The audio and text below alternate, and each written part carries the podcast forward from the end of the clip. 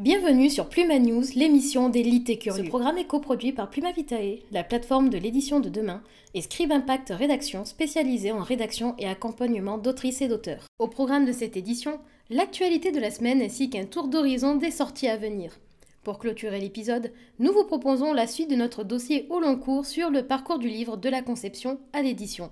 Ce volume sera consacré à l'envoi aux maisons d'édition. C'est après 19 ans d'existence que l'éditeur Vide Cocagne, spécialisé dans les BD, cesse son activité. Fondée à Nantes par Fabien Grolot et Thierry Bédoué, la maison cessera toute activité éditoriale fin 2022 pour évoluer vers un format associatif dépourvu d'ambition éditoriale. Vivio, fondé en 2011 par Guillaume Dessitre, se fonde en Sodival. En effet, le créateur de la première plateforme française de vente et de lecture d'e-book a décidé de revendre ses parts à son premier associé et second actionnaire, Sodival, maison mère de Cultura. La foire du livre de Leipzig est une nouvelle fois annulée. Après que les éditions 2020 et 2021 aient été annulées à cause de la crise du Covid, la foire aurait pu se maintenir en 2022. Cependant, à cause du contexte actuel et des annulations de dernière minute des exposants, les organisateurs se sont vus obligés d'annuler encore une fois l'édition 2022 aux grandes dames de toute la sphère littéraire. L'affaire Rubira Bashaija contre l'Ouganda continue.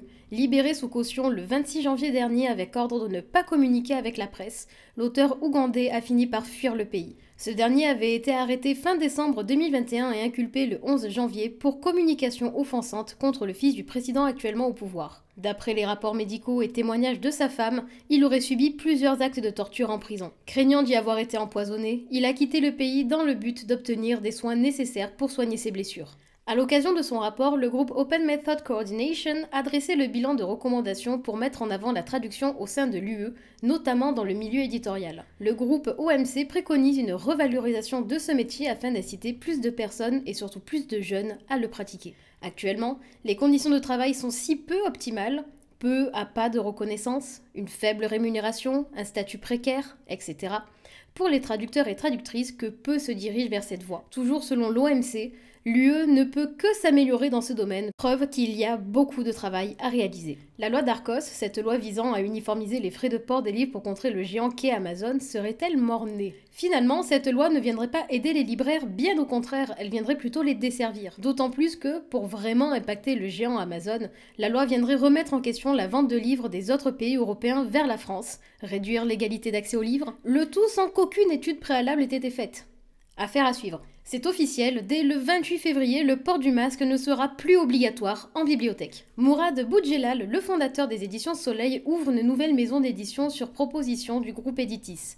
Cette nouvelle maison serait principalement tournée vers la bande dessinée. Le nom officiel n'a pas encore été communiqué. Le pluralisme éditorial et la bibliodiversité sont au centre des préoccupations de ces dernières semaines. L'association L'autre livre en particulier ne cesse de multiplier les actions en faveur de ces causes, notamment en réaction au Salon du livre de Paris qui, pour son édition 2022, exclut sans vraiment le dire les éditeurs indépendants. L'association s'est récemment exprimée en ces termes concernant la fusion Editis-Hachette. Les groupes Editis et Hachette représentent plus de 40% du chiffre d'affaires de la profession, 52% des meilleures ventes et plus de 75% des livres scolaires. Cette concentration inédite dans le domaine de l'édition est aussi une concentration de la distribution et de la diffusion avec la réunion des moyens de Hachette et de Volumen repris il y a quelques années au groupe La Martinière. Les dix premiers groupes font à eux seuls 89% du chiffre d'affaires de l'édition française. Pendant ce temps, les éditeurs indépendants, qui sont plus de 2000 en France et qui jouent un rôle vital pour la bibliodiversité, ont de plus en plus de mal à faire que leurs livres rencontrent les lecteurs. Ce qui se joue là, ce n'est pas seulement la négation de la concurrence dont nous savons depuis longtemps qu'elle est tout à fait inégale, mais ce sont les conditions même de la liberté de création et d'expression. Le fait que la presse et l'édition dans ce pays soient aux mains de quelques milliardaires met en danger les libertés. Flammarion, Gallimard, Welbeck et Eladji Diagola sont au cœur de la tourmente. La décision sera finalement rendue le 14 avril. Tandis que l'auteur franco-sénégalais défend sa cause en arguant que les deux maisons d'édition auraient donné son roman, qui avait été préalablement refusé, à Welbeck pour orienter son prochain roman en se basant principalement sur les dates. Tandis que la défense, quant à elle, avancerait que les deux ouvrages ne seraient pas si identiques que cela, d'autant que le roman de Diagola a aussi emprunté des éléments à d'autres auteurs. La plainte serait donc nulle. Le verdict ne sera rendu que le 14 avril. Cette semaine, nous vous proposons de découvrir trois nouveautés à venir, toutes orientées vers la notion du bonheur, de sa recherche, mais aussi des mystères et des secrets. Le 16 février, c'est Flammarion qui nous propose une nouveauté, Les bruits du souvenir de Sophie Astrabi. Dans les paysages typiques de l'Aveyron, Claire cherche à éclaircir le passé flou de sa mère récemment décédée. Ses seules pistes sont un carnet, un appareil photo et une vieille pellicule. Sortira-t-elle vraiment indemne de cette plongée vers ses racines? Le 16 février également, ce sont les éditions J'ai lu qui seront sur les tables des libraires et pas avec n'importe quelle autrice. Il s'agit de Ne te retourne pas, le dernier né de Jennifer L. Armentrout, notamment connue pour ses diverses séries comme Lux, Dark Elements, Covenant ou plus récemment Le sang et la cendre. Après la disparition de sa meilleure amie, Cassie, Samantha ne se rappelle plus grand chose au point de remettre en question toute sa vie. Cassie était-elle vraiment une si bonne amie que ça? Son petit ami est-il vraiment amoureux d'elle Et ses parents l'aiment-ils vraiment? Grâce à un petit message laissé sur son oreiller, Samantha est certaine que quelqu'un sait ce qu'il s'est passé la nuit où Cassie a disparu et détient la clé de sa mémoire. Si on vous disait qu'un nouveau procédé scientifique vous permettrait d'effacer de votre mémoire tous les souvenirs douloureux, le feriez-vous? C'est la question que se pose Aaron. Entre le suicide de son père, ses propres tentatives et la tristesse de sa mère, il est de plus en plus tenté, jusqu'à la goutte qui fait déborder le vase. Malgré cela, une question subsiste dans son esprit. Le bonheur se trouve-t-il vraiment dans l'oubli? Plus heureux que jamais, signé par Adam Silvera, l'auteur de Et les deux meurent à la fin, sera disponible dès le 17 février chez Robert Laffont. Passons maintenant à notre dossier. Vous avez en main ce que vous estimez être la version finale de votre manuscrit et souhaitez l'envoyer à quelques maisons d'édition pour tenter votre chance. Mais vous ne savez pas vraiment comment faire ni même comment ça se passe. Mais vous ne savez pas vraiment comment faire ni même comment ça se passe, un envoi de manuscrit à une maison. Avant toute chose, pour maximiser vos chances d'être édité, il faut avoir connaissance de certains mécanismes et d'être au courant de comment est-ce que cela fonctionne. La première étape sera de cibler les maisons à qui vous voulez envoyer votre manuscrit. Là, plusieurs solutions s'offrent à vous. L'édition à compte d'auteur, l'édition à compte d'éditeur et l'auto-édition. Nous allons nous concentrer sur les deux premiers. L'auto-édition aura son propre dossier. Quelle différence entre le compte d'auteur et le compte d'éditeur? À compte d'auteur, la maison ne s'occupera que de la partie technique de l'édition et de la diffusion. La maquette, l'envoi aux librairies. Tout le reste, les frais d'impression, la communication autour de l'ouvrage, seront intégralement à la charge de l'auteur. Inutile, je pense, de préciser que ce genre de fonctionnement sont de véritables aberrations. En plus de coûter cher, aucun travail éditorial à proprement parler n'est fourni par la maison. Cependant, l'auteur ne cède pas les droits sur son texte. Pour éviter toute arnaque, nous vous conseillons de passer par l'auto-édition ou bien une maison qui publie à compte d'éditeur. Dans ce cas, l'auteur n'a pas à débourser un sou. Tout est à la charge de la maison d'édition. Le travail sur le texte, l'impression, la diffusion, la communication. En contrepartie, l'auteur cède les droits de son texte à la maison. Une fois que vous avez décidé du type d'édition que vous souhaitez prendre pour votre ouvrage, il reste à choisir à qui l'envoyer. À titre d'anecdote, sachez qu'énormément de manuscrits sont refusés simplement parce qu'ils ne correspondent pas à la ligne éditoriale de la maison. Alors soyez vigilants et renseignez-vous sur tout. Qu'est-ce que publie la maison? Quel genre? Quel sous-genre? Est-ce que les appels à texte sont ouverts? Est-ce que votre texte serait dans son élément, dans leur catalogue? Ou bien serait-il trop en décalage? Un des avantages de notre époque hyper connectée, c'est que beaucoup de maisons possèdent des comptes sur les réseaux sociaux, notamment Twitter et Instagram. Bien que vous puissiez ne pas recevoir de réponse, cela ne coûte rien d'envoyer un message pour avoir de plus amples informations si celles déjà présentes sur leur réseau et leur site internet ne sont pas suffisants. N'envoyez un message qu'en cas de nécessité et si vous ne trouvez vraiment pas d'informations. De même, N'hésitez pas à poser des questions sur les réseaux, notamment Twitter via le compte Commu-Auteur, sur cette maison. Quels sont les retours des auteurs qui travaillent déjà avec elle? Est-elle bien distribuée en librairie Etc. Même s'il s'agit d'un rêve ou d'une envie, n'oubliez pas qu'une maison d'édition est avant tout un business.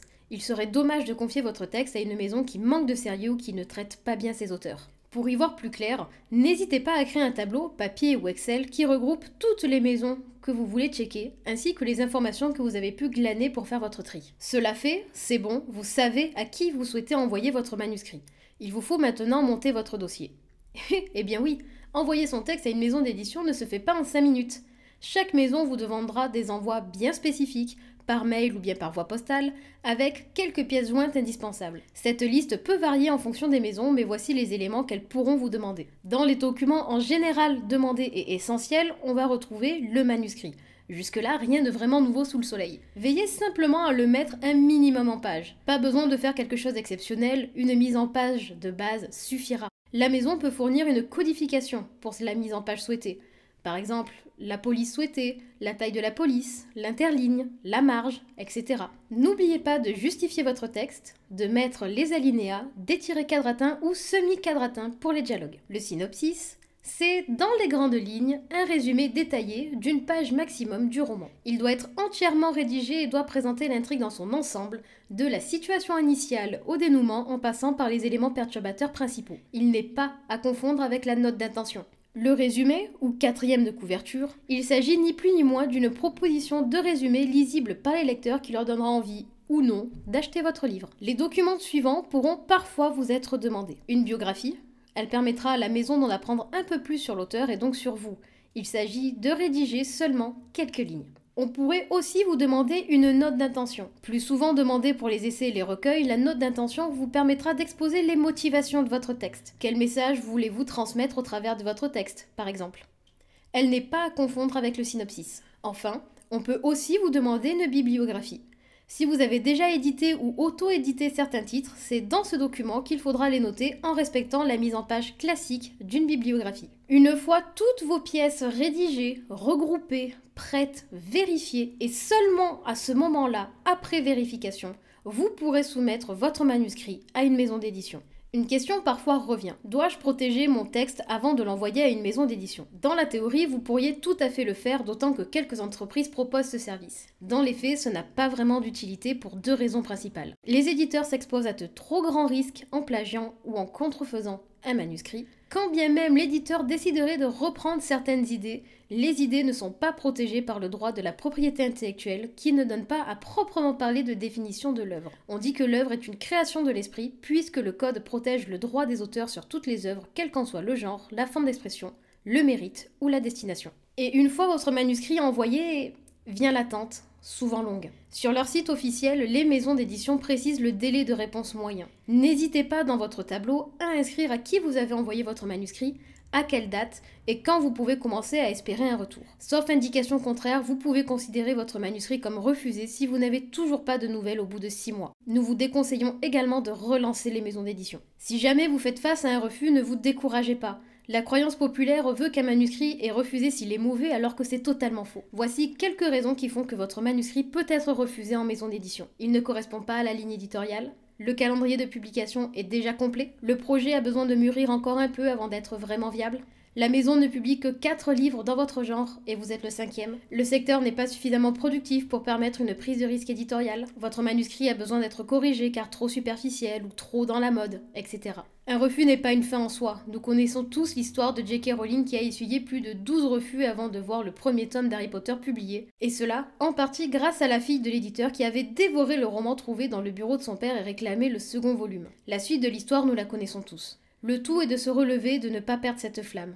Un refus de l'édition traditionnelle n'est pas la fin de l'aventure, mais le début d'une autre. L'auto-édition est toujours une solution viable d'édition qui comporte de très nombreux avantages, et il est tout aussi viable de tenter de nouveau sa chance après avoir retravaillé le texte, ou bien de l'envoyer à d'autres maisons d'édition encore. Ne laissez personne se mettre entre vous et quelque chose que vous souhaitez au plus profond de vous. Et un jour, peut-être, ce n'est pas une lettre de refus qui arrivera, mais le Saint Graal, votre texte est accepté. À ce moment-là, c'est encore une toute autre aventure qui se profile. Si vous souhaitez faire appel à une équipe dynamique qui saura vous accompagner sur le chemin de l'édition, n'hésitez pas à contacter Pluma Vitae et Scribe Impact Rédaction. Merci d'avoir écouté cette édition de Pluma News. Nous vous donnons rendez-vous tous les mercredis à 18h. Si cette émission vous a plu, n'hésitez pas à en parler autour de vous et à la partager. À la semaine prochaine!